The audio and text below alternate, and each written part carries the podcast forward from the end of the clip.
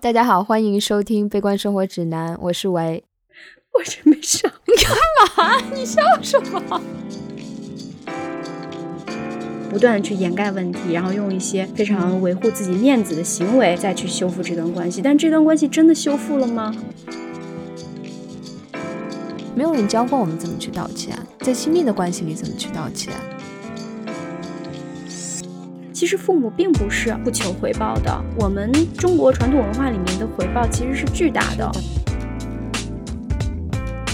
其实更重要的就是在这个过程中，你是不是伤害到了对方？因为观点不同，你是不是伤害到了对方的情感？那假如说他真的就是只是善意呢？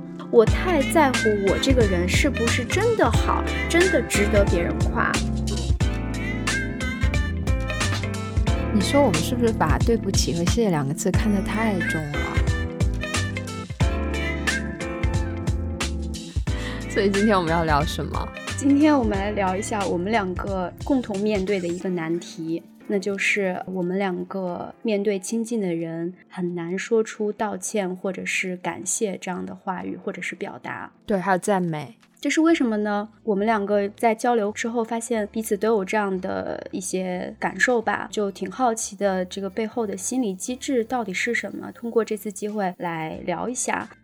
你觉得你在什么场合之下会觉得很难为情，去跟亲近的人道歉，或者是表达感谢或者赞美？或者说，我们先定义一下什么是我们所说的亲密的人？比如说哪一些人我们很难去跟他讲抱歉，或者是感谢，或者是赞美？我觉得最难的肯定是和父母吧，然后父母亲戚啊这一类，然后其次是亲密关系，再其次是非常亲密的朋友。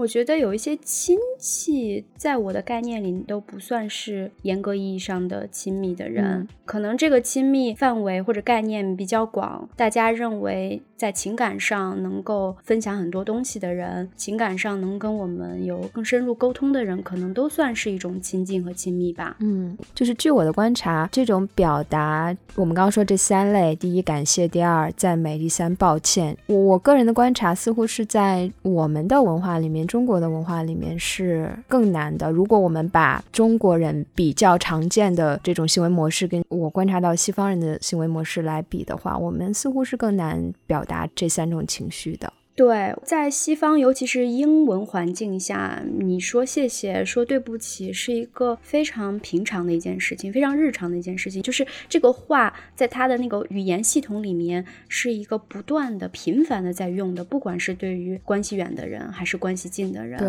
他没有这样的一个明显的语言上使用的区分。那在中文的环境下，我们自己的切身体会是，你会清楚的发现，对外人好像更加愿意去表。达感谢，或者说更加礼貌、更加客气，但是对家人好像你就没有这样的语言使用的习惯。对，就比如说你在地铁里踩到别人的脚，你说一句对不起。特别的容易嘛？你去餐厅，服务员给你拿了什么东西，你说谢谢也特别的容易。但是同样的情形，你在家里，你妈妈给你端来一盆水果，反正我是一般没有直接的反应，会说谢谢，或者是在我没有意识的状态下，我可能很自然的反应就是 OK，我就开始吃那个水果。对你在这样的情境之下，如果对你妈妈说一声谢谢，反而会让气氛变得有点怪怪的。他也不期待你说一声谢谢，你也没有这样的意识去说，就觉得这种表达在亲人之间好像是一个真空的状态，是不需要的。对，就像你说，他不在这个我们跟亲密人对话时候使用的这个语言，它不是这这一套语言的内容的一部分，或者是你一旦说出来是非常非常严肃的，它不应该，起码不应该在日常生活中的。点点滴滴就应当频繁的使用。如果你一旦表达的太频繁了，似乎会不符合你们之间的亲密感。它对亲密感似乎是有损的。在我们的文化里面，对于什么才叫亲密，什么样的关系的表现形式才是亲密的，好像就说。你们两个之间不那么客客气气的，才算是亲密的。你跟我做的事情好像理所当然，那我就不需要对你说声谢谢。是的，亲人之间不需要那么客气。所谓的礼貌的行为，表达谢意的行为，它反而是一个反亲密的一种举动。对啊，就是好像在我们的文化里面，我们在这些亲密的关系当中，每个人似乎都有一些义务吧。对，好像亲人之间就是应该互相去奉献嘛，奉献是你你作为我的亲人的一个应有之义。再加上比如说亲人之间，父母就是要去教育你的子女，我指责你，甚至我用一些激烈的言论去伤害你，我也是为你好。如果我为你好，我凭什么要去道歉？对。今天我们开头提出的这三种情感的表达，抱歉、感谢以及赞美，他们似乎在我们的亲密关系里很难讲出有一些共通的原因，但好像又有一些不太一样的原因。我们要不要把这三个情感分别来聊一下？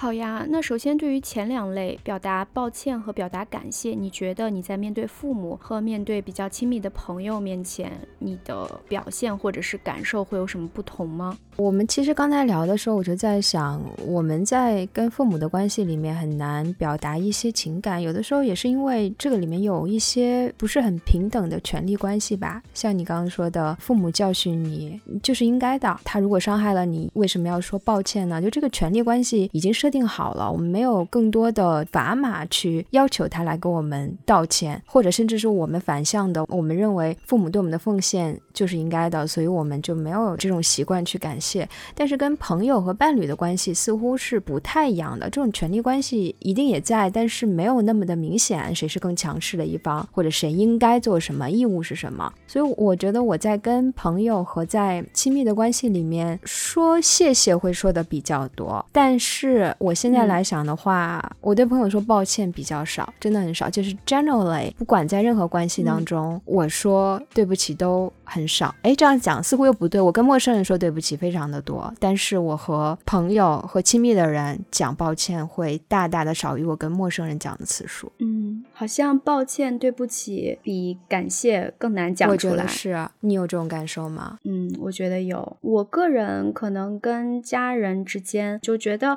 哎，这个事情妈妈给我做一件事情，那不就是因为她爱我吗？她跟我亲近啊，我给她做什么事情，她也觉得哦，我女儿给我做的，可能没有那样的习惯去表达谢意或者。是什么？抱歉，他要说我几句，指责我几句，那也是应该的呀。父母教育孩子嘛。那虽然我对他有呃埋怨，觉得他说的不对，他伤害我了，我也好像之前啊，只是说过去，我也没有期待他会对我讲抱歉。所以双方之间都对这个关系的相处的模式有一个共识，那就是说抱歉和谢谢在我们这个关系当中是不需要出现的。但是随着我妈妈年龄的增长，我慢慢的成长成熟以后，我们的关系变得就像你说的，权力关系变得稍微平衡一些了。因为我也大了，我可以自立了，我不是一个一直要依赖他的一个人了。那他慢慢变得对我的依赖多一点，所以我们之间的权力关系的平衡在发生一些微妙的。变化，这个时候我愿意去用一些开玩笑的口吻去跟他说对不起，或者是谢谢，不是那种特别认真的再去表达这个意思。就是随着我们年龄龄的增长，我跟妈妈之间的关系变成了更加朋友的那样的一种氛围。这个时候好像更容易去说出这样的话了。嗯。你跟朋友之间表达的比父母的要频繁更多。那当跟父母的关系变成越来越像朋友的时候，你发现这种言语的表达就更容易一些了。对我从自己的经验讲，跟父母去表达歉意，跟跟朋友说一句不好意思或对不起，它的区别在于，我的家庭里面大家如何去处理自己的不同的意见和争执，是有一套既定的模式的。就是我从小长大，我都是目睹着这一套模式长大的。那我的家庭来讲，大家真的就是回避，或者是去累积自己不满的情绪，直到有一天爆发，吵一个非常非常大的架。然后吵完之后，大家继续回避，直到有一天大家决定恢复正常的生活，中间没有人再碰这个话题，没有人在这个里面会说一句抱歉，可能全部都是在这个爆发当中很激烈的去讲自己的心情，没有人会去尝试理解对方，没有人会先后退一步说对不起。所以对我来说，我在跟家人相处的时候，就像你前面说，对不起不在我们的词典里面。我们解决冲突自有一套自己的方式，所以长大之后跟父母几乎也没有用过这个词。但是呢，在面对朋友跟伴侣的时候，他们是来自另一个家庭，他们不是天然的跟我是在处理争执的时候使用的是一套的方式，他们也不知道我怎么来处理，所以这个时候我就必须逼迫自己去想，我要不要跟他道歉，或者是我能不能从他那儿获得一个道歉。像你说的，你跟你妈妈的关系发生了一些变化，这个时候你愿意来跟她更像朋友的方式去道歉，去感谢她。我我觉得可能我现在还就是跟他们还是以前的那个模式占主导，但我可能顶多的是更有意识的去跟他们表达感谢。但是道歉真的对于我的家庭来说，大家一直都在回避一些非常核心的根本的争执，一直都没有一个机会 去在我的家庭里使用对不起或抱歉这个话语。好像上一辈就是我们的原生家庭处理争执、处理矛盾的方式，就是先累积、爆发，吵一场非常大的架，然后互相指责，在言语上攻击、伤害对方。完了以后呢，平静下来就冷战，就是从来不会把这个事情掰开了去说。等到冷战到一定程度，因为你还是要去跟对方相处，就是慢慢慢慢的通过一些别的非常 subtle 的一些举动，不能说是示弱吧，只是为了共同生活来去做一些妥协。那。这个妥协不是言语上的，就是其他的方式吧，比如说，哎。吃饭吧，或者是就是给你买一些东西放在那儿，你自己看到了，说哦，他给我买这个东西了，就是好像我们从来不会真的严肃的坐在一起说这个问题，然后我们处理问题的方式到底有哪些不对的地方，而只是不断去掩盖问题，然后用一些非常维护自己面子的行为再去修复这段关系。但这段关系真的修复了吗？我觉得你说掩盖面子特别对。对于父母来说，对于很多中国的父母来说，父母是权威啊，特别。可能是父亲在我们的文化里面是权威，你让他对你承认错误，我觉得很多父亲、父母吧都做不到。那小孩在这样的一个环境里面长大，他们也不知道该如何去道歉，或者是这种情形应当有道歉这样的一种表达。没有这样的一个例子，所以真的就是很难。我们这成长的环境里，没有人教过我们怎么去道歉，在亲密的关系里怎么去道歉。对，因为我觉得父母之间的关系以及父母他们之间的关系是一个长期的关系，在这个长期关系里面，就像你刚才提到的，有一个权利的问题。他们之间虽然亲密，但是涉及到一些权利的博弈。如果说它是关乎权利的，就会涉及到谁影响谁，谁控制了谁，谁决定两个人。人之间关系的走向，那么这种博弈的结果，基本上相对平等的这种情况非常的少。然后最后呢，那就是就是导向一个互相指责。那如果说我先跟你说了抱歉，好像就会影响到之后我们之间权力的平衡。对，我的权利就会被削弱，你就会凌驾于我之上。尤其是就像你说，在一个父权社会里面，在一个家长式的以爸爸为中心的这样的一个家庭里面，爸爸是绝对不可能示弱的，爸爸绝对是不能错的，他要建立一个权威。所以，即便他错了，他也不可能承认错误，他也不可能给其他人说对不起。是的。而且很多时候，在我们的家庭关系里面，即使你道歉了，即使你说对不起，也没有任何作用。没有人在乎你是否道歉了，你的道歉也安抚不到任何人。他们想要的并不是一句对不起。你说的这种情形，就是似乎是争执的原因是更强势的一方要求另一方去服从他的意志，他想要你这么做，所以你要服从。他要的不是道歉，他更不可能和你道歉。如果你跟他说对不起，但你还是不去按照他的要求去做的话，那他应该也不会罢休。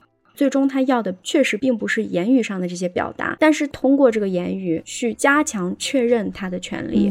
因为他在这个过程中感觉到了他的权利受到了一定的挑战，这个时候他要用言语上的暴力，甚至是身体上的暴力去让你服从，你甚至要求饶，你要说你自己错了，就是一个从行为到言语再到行为的一个全方面的控制。哎，你刚刚说这个，我忽然意识到，抱歉，其实同样的一句话，它后面跟着什么样的话，它可以表达出完全不一样的意思。就像你刚刚讲的，直接说我做错了，对不起，是我错了，我不该那样，似乎是解释成一个示弱的表现，让对方觉得 OK，这个人真的错了，我赢了，他输了的感觉。但是如果你在后面再加一句说，我为我说的话伤害到了你，感到抱歉，我不一定觉得我的观点是错的，我很抱歉，我我这么说伤害了你，但是我可能认为我说话的内容是完全正确的，我还是会坚持它。嗯。就是似乎抱歉不一定就是承认我错了，它还有另一种意思，可能是我对不起，我们的观点不同，导致我伤害到了你，这不是我的 intention，但是因为已经造成了伤害的结果，我表示道歉。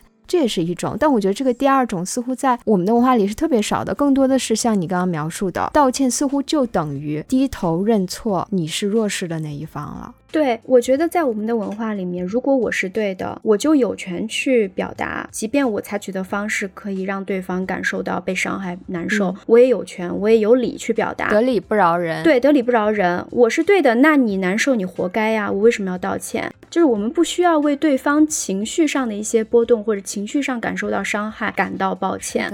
因为这不是我们的义务职责范围之内，我们不需要为他的情绪负责，我们只需要为 我的观点，我只要觉得我对了，我就可以做任何事情，说任何话。对我，我觉得这是一个特别大的问题，因为有的时候吵架，我们其实最后到底谁对谁错，真的不一定有一个绝对正确的答案。大家可能就是观点观念不一样。其实更重要的就是在这个过程中，你是不是伤害到了对方？因为观点不同，你是不是伤害到了对方的情感？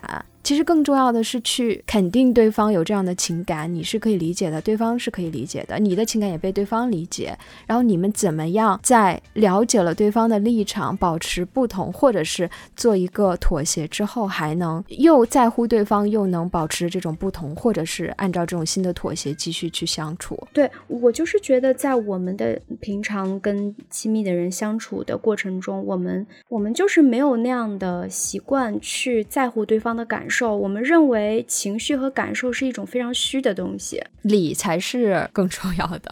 说到底，我们的那种同情心、同理心、共情的能力还是比较差的，就整体上没有那样的培训，没有那样的训练。呃，然后另外就是，我觉得我们没有社交上的压力，在面对外人的时候，我们会有一种社交义务、社交压力。如果我们伤害到对方的情绪了，有一种不安全感，我们需要做一些弥补、去补偿、去修复。但是在一个亲密的，尤其是家人有血缘关系的一个亲人之间，我们就觉得今天我伤害了他，但是我们始终是一家人。始终是亲人，我们不需要去维护，嗯，我也不需要去说什么谢谢，我也不需要去赞美你或者怎么样，我只需要付出最小的呃一些努力，我就能获得最大的回报。我即使一天不理我妈，她照样是我妈，她照样爱我，我不需要去维护我跟我母亲之间的关系，她会始终的在我身边。是，所以我们没有一种社交的恐惧，这种信任和依赖，它导致的一个副作用就是我们真的没有去 appreciate 亲密的人给我们的这种爱。对，我同意。你刚刚讲到说，因为亲情的这种天然的属性、天然的这种连接，导致我们似乎不需要有失去它的恐惧，我们就可以为所欲为，投入很小的成本。但我其实在想，这个成本真的是小的吗？其实它的代价是非常大的。如果我们认为在特别亲密的这个亲情里面，任何的伤害都是可以不用表示歉意就被原谅的，然后任何的付出都是应该的，我觉得它就会导致特别强烈的一种束缚，导致你没有任何的自由在这个关系里。这种绑架，你们是不是对等的？对，过于亲密的关系就会绑架你的很多的行为。母亲为你做了这么多的事情，你都在我们的文化里面不需要说一声谢谢。那么你需要做什么呢？这不是完全没有代价的。你需要去听从母亲的。我们讲孝顺，孝顺就是听他的话。他要你跟谁结婚，你可以不听他的话吗？如果你反抗他，他之前对你的付出，是不是就意味着你是一个白眼狼？你没有去 appreciate 去感谢他的这些行为？因为我们这里面要求的感谢，不是一句我们认为非常虚空的、非常虚无的一个语言的表达的谢谢，而是一种行为上的顺从，顺从父母的意志。我觉得就是这个代价还是挺沉重的。对养老或者父母伤害了我，对我不需要去抱歉，也是一种束缚啊。因为他们有绝对的权威，他们可以要求我做任何事情，说任何伤害我情感的话，都是为我好。对，我觉得他好像把日常的那种感谢或者是回报拉长了，贯穿到了整个亲密关系相处整个的过程当中。他把这些最后变成了一种更实用的、从结果导向型的一一种表达吧。当我生了一个孩子，我把他养大，我为他付出很多，那我也不期待他对我说一声谢谢，但是我要你干什么？我要你为我养老，以后要孝顺我。一切都是以实用为主的。这个好像跟这个社会运行的一个机制是有关系的。就是说，人类不断的去繁衍，这个社会不断的往前走的话，父母就是要生孩子，你生下来你就得养孩子，孩子养大了你就得去养父母。人类不断再去繁衍，繁衍的问题解决了，养老的问题也解决了。这种感情的表达，它其实是次要地位的。你不需要去表达情绪情感了，你只需要去为这个关系的功能性去服务它的功能性。对我觉得从另一个角度讲，你也可以说，在我们跟父母的关系里面，如果父母一直不把我们当成一个独立的个体，不把我们当成一个有自己的意志、有自己的主观能动性的人，他就会觉得你的命是我给的，那么我带你来这个世界上，你就该做我想要的事情，你就是我的一个工具人。我想要你这么做，那你就需要这么做。我完全不需要任何谢谢，因为你是我的，你是属于我的，你不是一个跟我独立的人。所以谢谢跟抱歉，我自己对自己是不用说的嘛。谢谢抱歉，那你也不用这么跟我说，因为你是我的，你不是一个跟我完全不同的人。我觉得似乎也有这样的一层一层关系在，就是父母不期待孩子表达一个言语上的感激，可能我们真的就是要让他的那种感激以实际行动来表达。可能这些感激都要散播在他未来的一生当中。就是其实父母并不是不求回报的。我们中国传统文化里面的回报其实是巨大的。我们没有真的养了孩子，就是单纯的我们孕育一个生命，让这个生命在这个世界当中。其实我们是对这个孩子有着巨大的诉求的，但是我们把它包装的好像特别的无私。嗯，是的。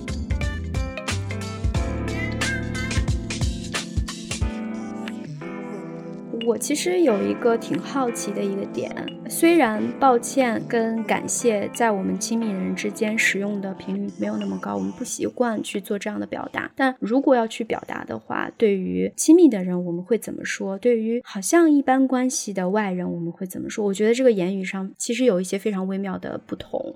我这么说是因为我自己审视了一下，好像我在使用这些语言的时候会略略有一点不同。比如说，我对亲密的人，如果我要说的话，我有勇气去表达抱歉的话，我我可能真的会说对不起，或者是对不起，我给你道歉。但是对于稍微稍微没有那么亲近的人，我就会说不好意思、抱歉、见谅，这样就是我会很谨慎的使用对不起这三个字。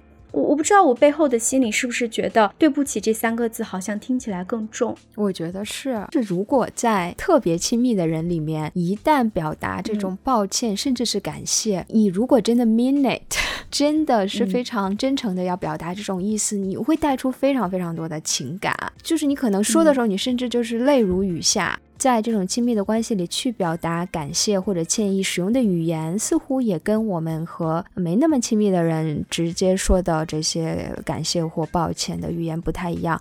我就想起，可能我在家庭关系里面去表达一些感谢的时候，我可能是有，但是我没有说谢谢两个字。比如妈妈花了非常多的时间做了一桌的东西，那我表达感谢的方式是，嗯，辛苦了，特别好吃，让她感到开心，为自己的付出感到开心，觉得自己的付出是被看到的、被认可的，她的价值被认可了。但是她一般不会得到谢谢两个字。对，就有时候我开玩笑跟我妈说，呃，谢谢什么，我妈还会说谢啥呀，可得了吧。她也会觉得你在矫揉做作的说一些逗她开心的话。可能你真正的要去表达你的感谢，让他觉得你真的看到了他的付出，就是给他在过生日的时候买个礼物。但这个时候他依然会说你乱花什么钱呀，在埋怨你，然后说你怎么这么不知道过日子。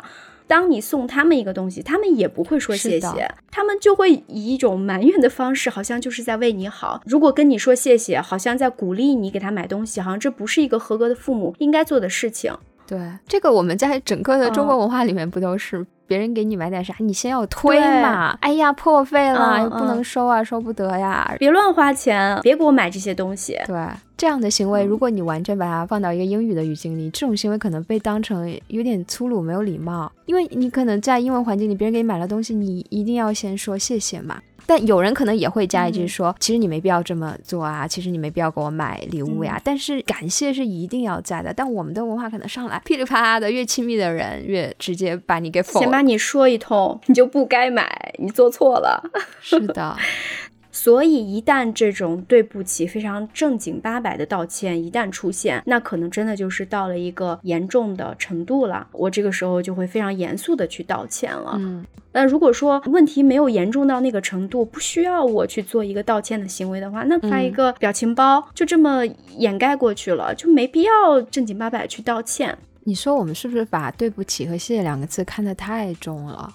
就是这个问题，或者说我的那个情绪就一定要堆积到某种程度，我才能说这个事情。这个问题一定要发展到某种程度，他一定要生气到某种程度，我才能动用这几个字来来弥补。嗯，特别有意思。但我们对服务员，我们就可以随便说谢谢。我在地铁里伤到谁了，挤到谁了，我就可能脱口而出，哎，对不起。哎，我会说不好意思，我好像觉得不好意思的那个歉意比对不起的那个歉意稍微低一点，就是我只是不好意思。对，我觉得是。如果我做了非常过分的事情，比如我把热咖啡倒到了别人的身上，我可能会说对不起，但我只能可能踩到了他，给人家赔钱。对，这个带别人去医院给人赔钱，有 liability 有责任产生的时候，我会说对不起。但如果我只是把他鞋踩掉了，我就不好意思。对对对对。哎，你你其实刚刚说到表情包，我就觉得其实微信的这种表情包的出。现互联网时代，其实是让谢谢跟对不起更容易的。我我爸我妈，我过生日的时候会给我发个微信的红包，我就会发一个那个特别搞笑的谢谢，就推红包的那个表情。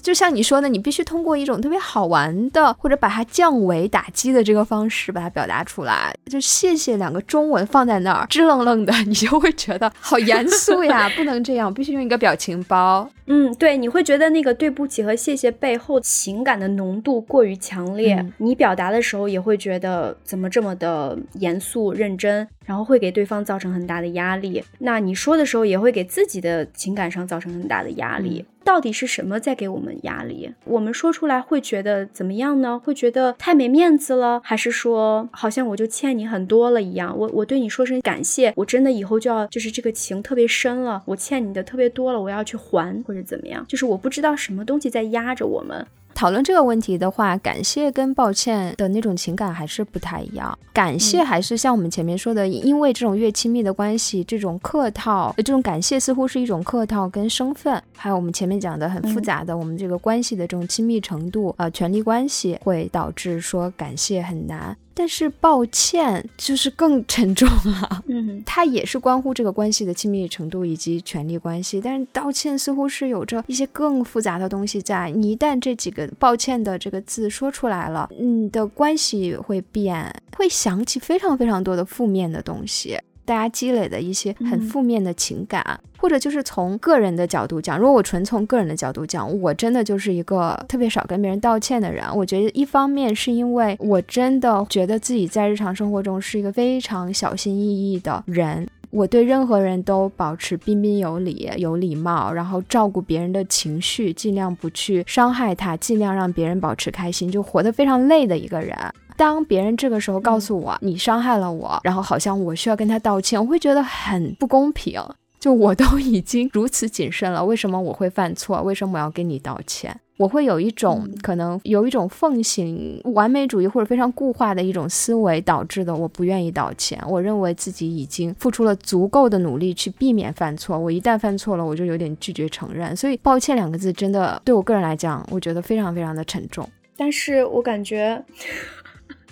我感觉你还经常跟我道歉啊？是吗？有吗？我 这是很 seriously 的道歉吗？你说我们俩吵架之后的那种道歉，还是我不知道你是不是 seriously 在跟我道歉？也不是说特别难，你会还蛮快的就跟我说。我觉得那是跟你说不定你是我说过什么 I'm sorry 跟对不起最多的人，因为我 我好荣幸。一个是因为我们俩太常产生冲突了。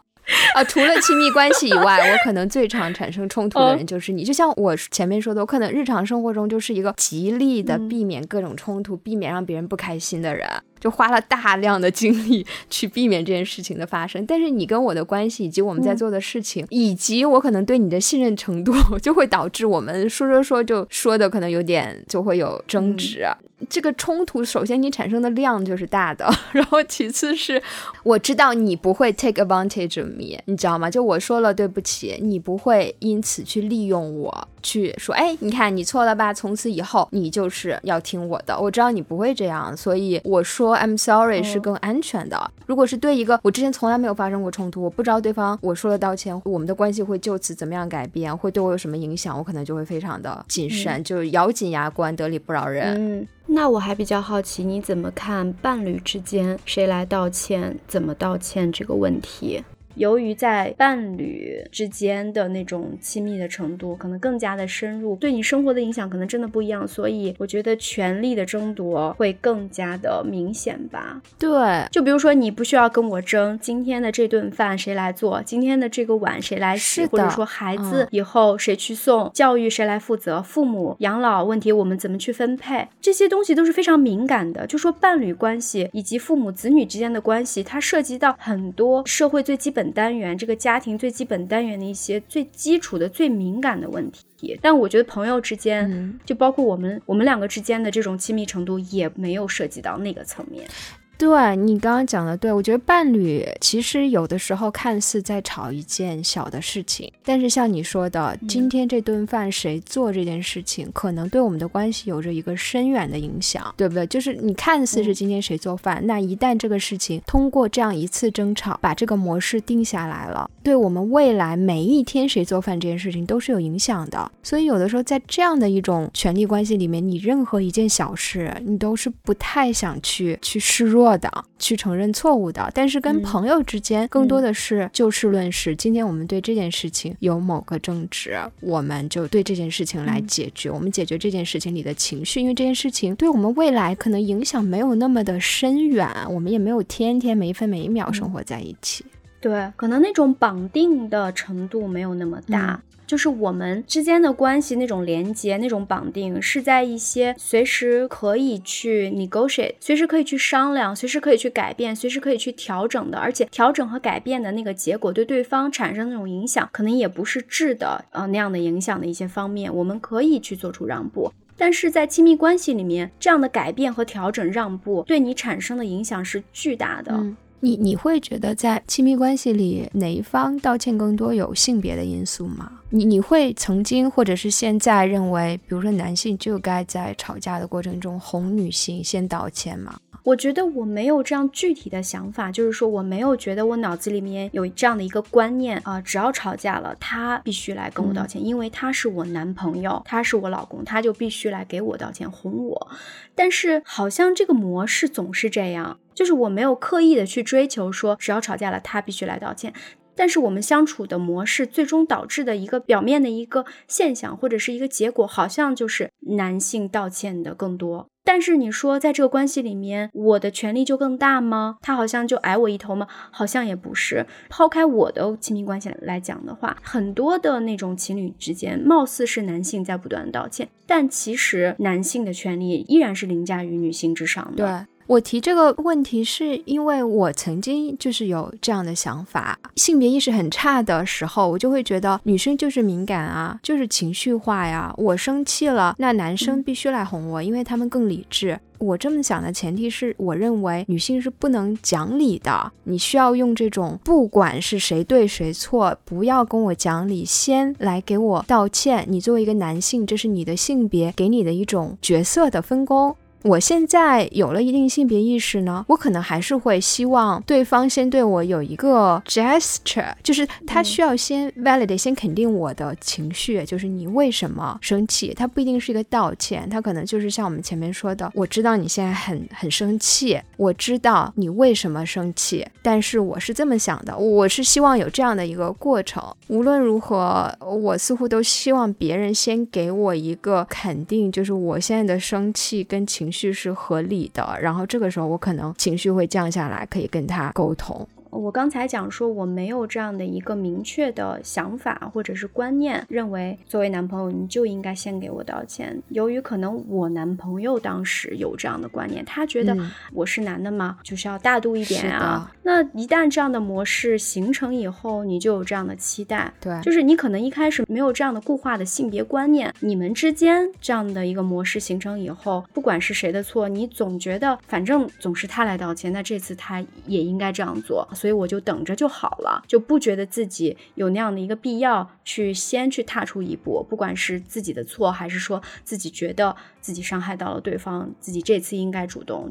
我觉得说到性别意识吧，当我对这段感情一旦有了足够的安全感以后，我可能就像最近几年，我可能当我的性别意识强了以后，我又对我们的关系的安全感又有足够的信心的话，我意识到我的道歉行为，或者说我主动去寻求和解、寻求解决方案的这种行为，好像比以前确实是多了。嗯。你的那种压力，你的那种包袱卸下了很多，你不觉得？OK，我跟他道歉了，我去找他了，就会让他觉得我很 easy，我很需要他，呃，我就是爱他比他爱我多，于是他就不珍惜我了。就是当你这种不安全感慢慢慢慢的稍微好一点，然后你的性别意识又跟上去以后，你的这种包袱就稍微去掉一点。对。而且道歉其实有可能只是第一步，或者是只是其中的一步，最终两个人还是要聊的嘛。你是怎么想的？我是怎么想的？把对方的感情肯定，然后把自己的立场讲出来，最后寻求一种和解，或者是妥协，或者是共存。其实我我们前面讲的，有一些关系里面，即使是男生次次都道歉，或者是女生其中任何一个人吧，一直跟对方道歉。但如果这个人道歉只是为了把这个冲突压下去，不再谈了，这个道歉可能它的意义也是非常短暂的，只是一个创可贴的作用。你们真正的问题还是没有解决，所以有时候道歉也只是一个一个开端，或者是表示你在乎对方的一种方式。嗯，对，这个其实就呼应了刚才我们开始讲的，在可能西方的一个语境之下，因为我曾经说了什么，或者是仅仅是因为我们之间观点的不同，我让你觉得难受了，我也可以去说抱歉。在我们的文化里面，只要我对，或者是只要我认为我对，我就不需要去给你道歉，那么我就不存在这样的一步，我不需要就是主动的去作为一个开端跟你说对不起。就是这个可能还有观念上的不同。另外就是我好奇的一点，就是为什么我们一定要用一个道歉来作为开展对话的一个起点呢？假如说哈，我自己的感受是，如果我跟我的伴侣吵架了，过了一段时间，他真的过来主动找我了，说我们来聊聊吧，我可能还是觉得有点不舒服。就是为什么你先不就你的一些行为先向我道歉，然后再说我们来聊，而是一上来就说我们来聊聊吧，我可能还有一点心不甘情不愿。我好像总是要期待他先软一下，先后退一步，我才能跟他去展开对话。就是如果他不给我一个台阶下，我就没有办法去跟他展开一个平等的对话。话好像一个平等的对话的前提是他先弱一点，他先试一下弱，他先跟我道一个歉。我们这种心理机制到底是为什么呢？我觉得如果只是单纯的、简单的跟你说，我们来聊一下吧，你可能起码说，如果是我的话，我会觉得我还是要在一个战斗状态。我跟他聊的目的是，我们来争个输赢，你对还是我我错？我们来 argue 一下，辩论一下。就是你心里带着一种，我要把他踩在脚底下，我要赢，我一定要赢那种感觉。但如果他先跟我道歉了，我就知道 OK，没有输赢了，或者说我赢了，那我告诉你我为什么赢。就是你的心态是完全不一样，你可能就会更温和了，或者是你会更脆弱，你可能会哭着说你你不是战斗模式了。嗯，好像把你心的某一部分抚平了一下，就抚摸了一下，在你背上拍一拍，然后再跟你说。或者说你的道歉显示了你的一部分诚意。如果你不带着诚意来聊的话，你你一种好像要跟我谈判的那种态度的话，那我会始终处于一种炸毛的状态。都不一定是你要达到这种把对方的心柔软下来的这种目的，其实不一定是以道歉开头。哎，我觉得你可以是一个拥抱，甚至是你的整个人讲话的开启这个对话的语气、态度、你的 body language、你的身体语言，你都能让对。对方感觉到你是真的想要理解他。不一定一定要说什么对不起开头，就是你这个开头，只要你通过各种各样的形式，以对方的标准来讲，他认为 OK，他现在其实是理解了我为什么这么生气，或者是他非常真诚的想知道我为什么这么生气，而且他非常的关心我在乎我，我们的关系没有因此破裂，或者他没有，起码他没有对我生气，他还是想跟我亲近的，他的语调也不是一个战斗模式的语调，我我就会觉得 OK，那可能。我我会稍微柔软下来一些，就不一定只有一种模式，非要他说 I'm sorry，我才能真的跟他谈。我们到底是不是应该不要那么吝啬的去表达我们的抱歉和我们的感激。啊，我在尝试多跟我的父母说谢谢，用各种各样，不管是表情包还是什么样的方式，我现在会尽量说 表情包，就是我会觉得这也是一种相互的，就我会发现我妈对我说的谢谢也会变多，我给她买花，她会跟我说谢谢，虽然她之后可能跟我说别买了浪费钱，但是一定会先有一个 谢谢。总之就是提醒自己。谢谢要多说，但是对不起，比如我妈，我我今天在录节目的时候，我就想起我妈问我说：“今年过年又不能回家吧？”我今天就在想，是不是我应该说一个回不去了，对不起。但是我又觉得好奇怪啊，说说不出口，可能心里是有点抱歉的。对，就是谢谢还是比抱歉容易很多。是的，是的，因为谢谢你可以用，就像你说的搞笑的方式，那种诙谐的、不严肃的方式去去表达出来。但是对不起的话，我觉得搞笑的表情包就没有那么多，它本身就是一个掺杂着些许的一种伤心，对方肯定是被你伤到了，你才需要去说对不起。那这个时候本身双方的情绪都一都有一点低落，你很难用一种搞笑的方式去去说，因为如果你一旦用搞笑方式，好像把对方的那种伤心情绪的波动。好像以一种不严肃的方式对待了，好像对他是一种另外的一种伤害。对不起，真的很，我不知道在亲人之间该怎么恰当的又让对方舒服的方式去表达。而且我会觉得，我跟我的父母之间几乎没有什么说对不起的具体的事情发生。我们真的有一个场景说对不起，那可能是可能是对过往三十年来我们累计的各种各样的。互相对对方的伤害说对不起，那这个对不起，你哪有 一个轻易的机会给你讲啊？可能真的不到生离死别的时候，你都讲不出来这种话的。对我可能最近几年会更愿意去说了，因为我跟我妈有时候也会产生冲突嘛，真的就会冷战。然后我会跟他吵架，就有时候我会在发语音，发的言辞激烈，声音大，然后对他稍微有一点带吼的那种。然后我妈也会对我就是说一些类似于“等你妈死了，你都不会掉一滴眼泪”，然后他也会对我进行情绪的那种发泄。那可能之后我们就会冷战。那可能过一段时间，哎，我真的需要去哄他，就是现在变得我需要去哄他。那我哄他的方式就只能说是妈妈年龄大了，然后你作为一个成年人了，你需要像对待小孩一样对待他。那对待小孩，你不会觉得啊说一句对不起啊有那么的难，你会觉得哎呀妈别生气啦，对不起啊，你就有一种豁出去了，反正把他当成一个小孩子，你就会觉得压力小很多。那你觉得赞美呢？就是亲密的人之间表达赞美会很难吗？跟抱歉跟感激相比来讲，会比抱歉跟感激容易一点。但是呢，就我个人的案例来讲，我在比较亲密的关系里面，特别是跟父母的关系里面，得到赞美是非常非常非常少的。或者就这个这个赞美，我都可以把它扩展到我在整个呃中文的语境下得到的赞美，会比我在英文的语境下得到的少。就是我们中国人不是很喜欢 赞美他人，或者是也是把这个当成一件非常公用性的、非常严肃的事情。对，我觉得好像就像我们父母那一代，对于子女来讲，那可能真的是非常吝啬于他们的赞美，根本就不夸的，那就是要打，就是要训诫。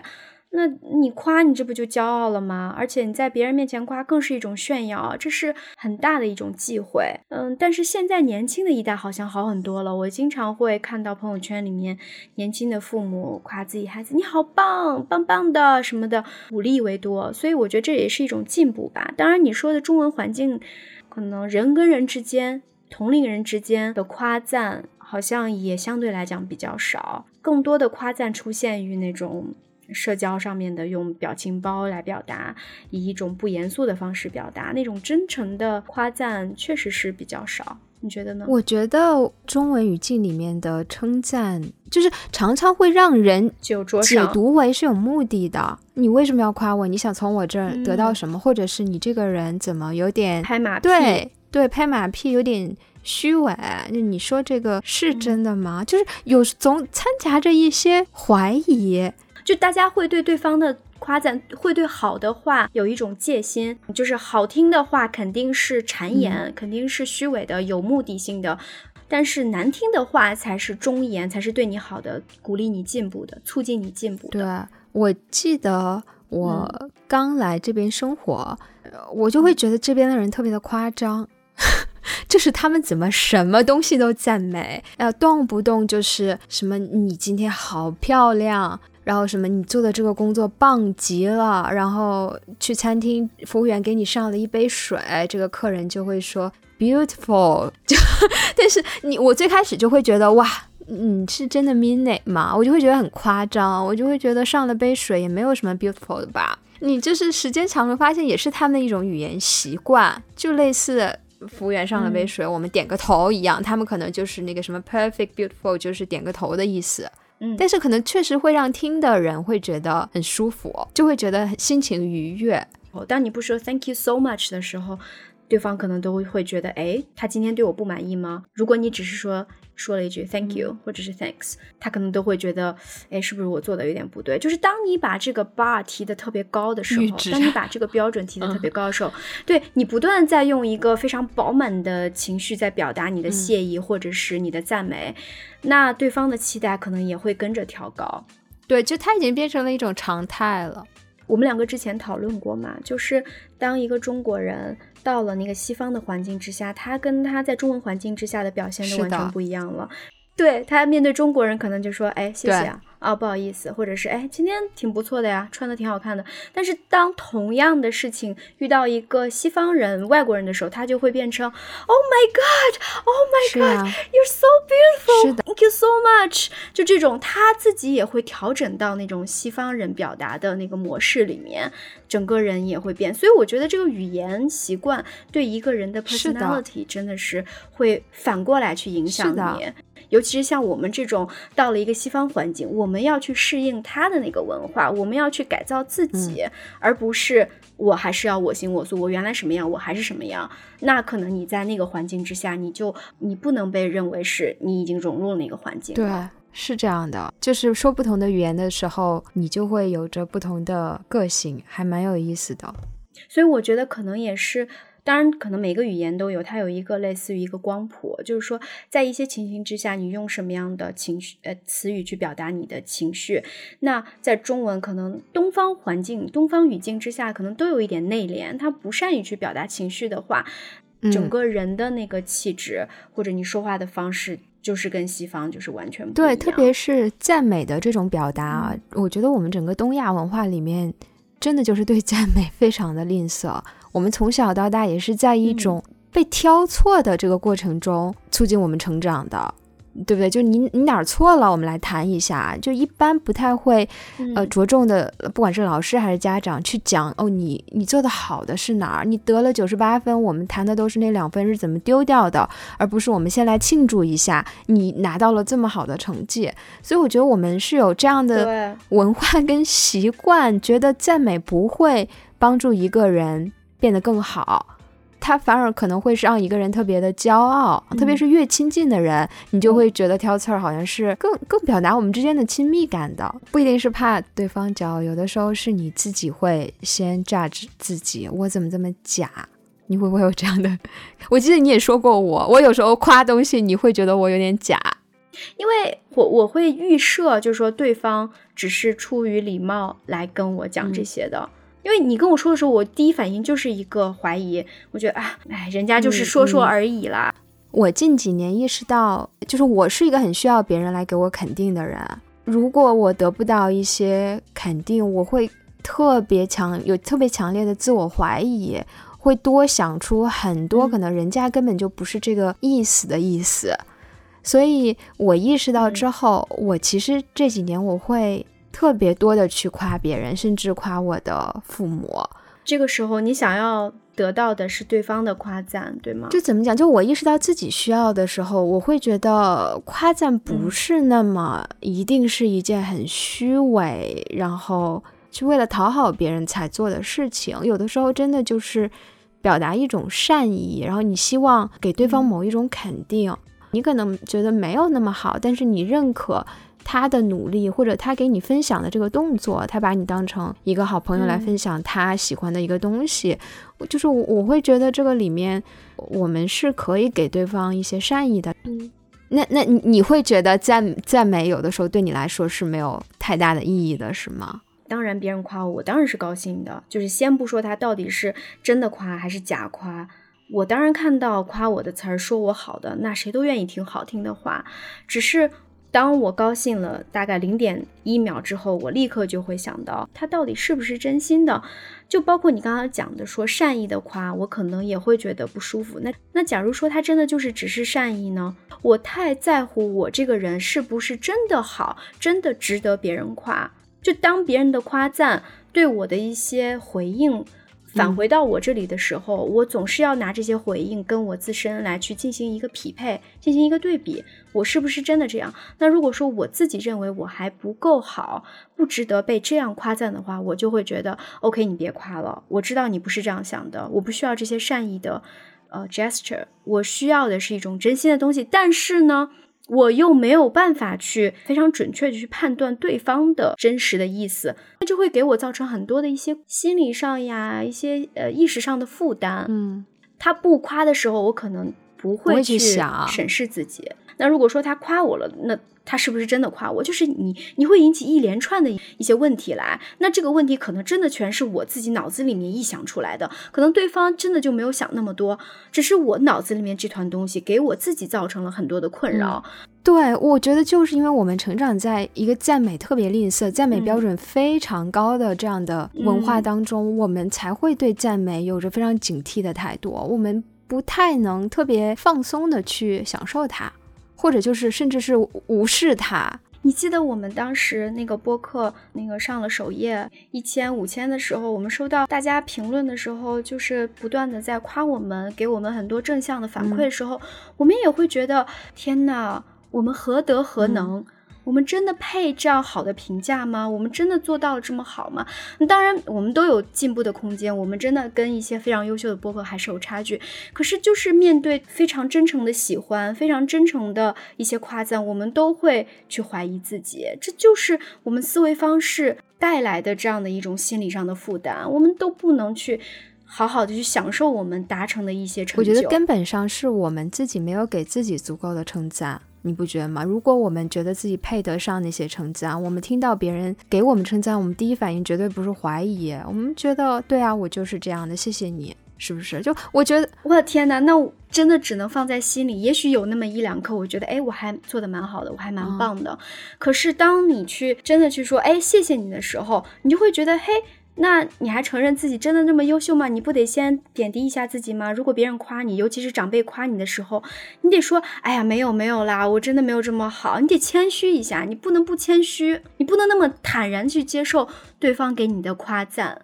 我我昨天不是在朋友圈发了那个我画的画嘛，然后大家当然就是像你说的，我发这个大家肯定都夸我嘛，画的好什么什么的。我收到第一条这样的评论的时候，我当时就想回，呃，什么，哎呀，什么这才是我什么第第三次画，有好多什么都画的不太好，或者什么这儿那儿不好，又这儿又不好的，什么白色又用的很准确。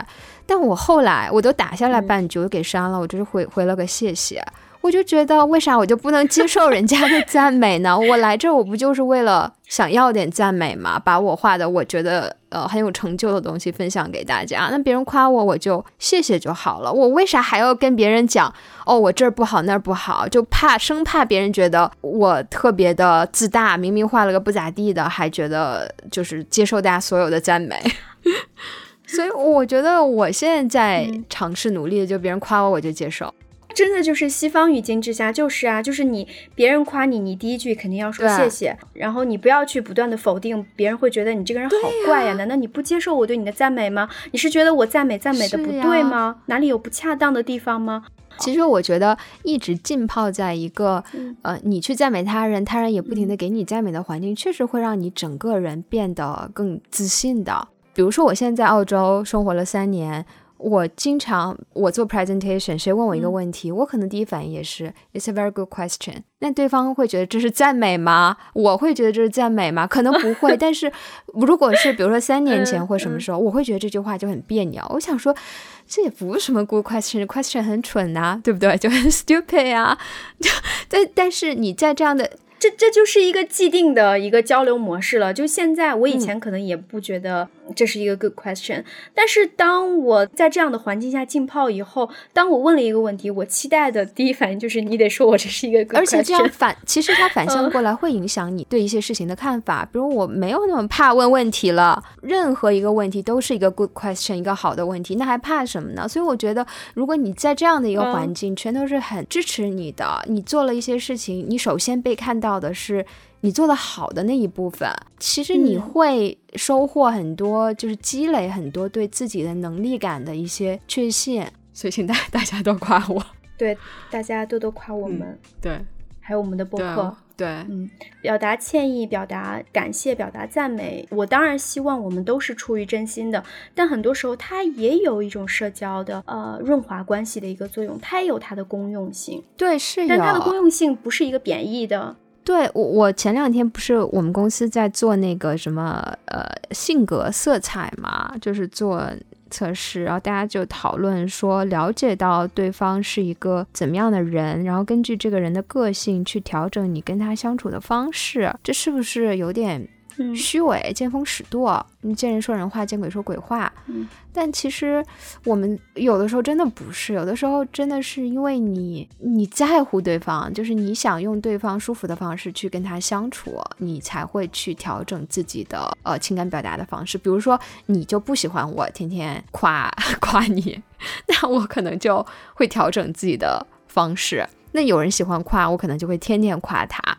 或者说，我们讲一些好听的话，让对方舒服的话，并不是我们什么 being calculated，或者是就是就像你说的八面玲珑，会见风使舵。其实。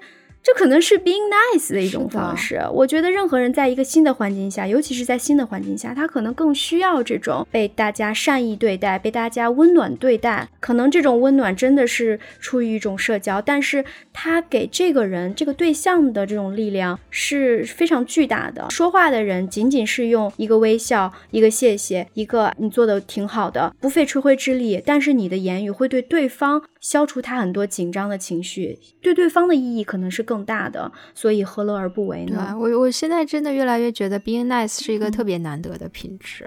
我自己做的可能都不太好，但我非常，我觉得我也是。周围有一个非常 nice 的人，真的就是如沐春风。或者就是 你周围有太多不知道什么叫 being nice 的人的时候，你也会觉得哇，好难过呀！怎么？大家都戾气这么重，真的就是，但是对方像像我们前面讨论，他可能真的就是没有那个意识啊。你给他说了这个什么，他觉得我的字典里面，我的呃生活经验里没有谢谢。这这个情景不需要说谢谢，那个情景我也不需要先去夸赞你的工作做得好，我再给你一些批评或者我的 comments，我的建议。他没有这样的意识，但你可能就会觉得哇，好 harsh 啊，这个这个批评。或者他的反应好冷酷，对，但他其实也不是为了冷酷而冷酷，可能他自己在成长过程中没有这样被对待，所以他不觉得这是人和人交流的一一种需要做的事情吧。这个时候可能作为接收一方，我们自己也要告诉自己，就不要不是针对你的啊，你就自己可能要需要做一些额外的功夫。